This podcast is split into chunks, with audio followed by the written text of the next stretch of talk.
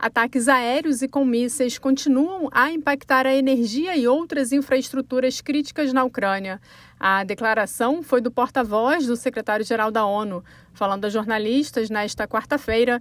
Falando a jornalistas na quarta-feira, Stefane Dujarric disse que os ataques resultaram em interrupções em massa no fornecimento de eletricidade e água dependente de energia em Kiev, Mykolaiv, Zitomir, Kharkiv, Vinnytsia e outras cidades. We and our humanitarian partners continue to support people impacted by the crisis.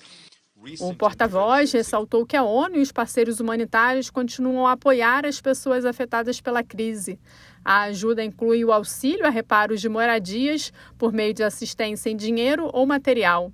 Em Zaporizhia, a agência da ONU para refugiados, o Acnur, fornecerá kits de abrigo de emergência para serem compartilhados com as comunidades que tiveram suas casas danificadas ou destruídas nos ataques de 10 e 17 de outubro. Na terça-feira, o Unicef entregou 12 geradores no leste de Karhiskva para garantir a continuidade dos serviços de saúde e bombeamento e tratamento de água em meio a ataques à infraestrutura.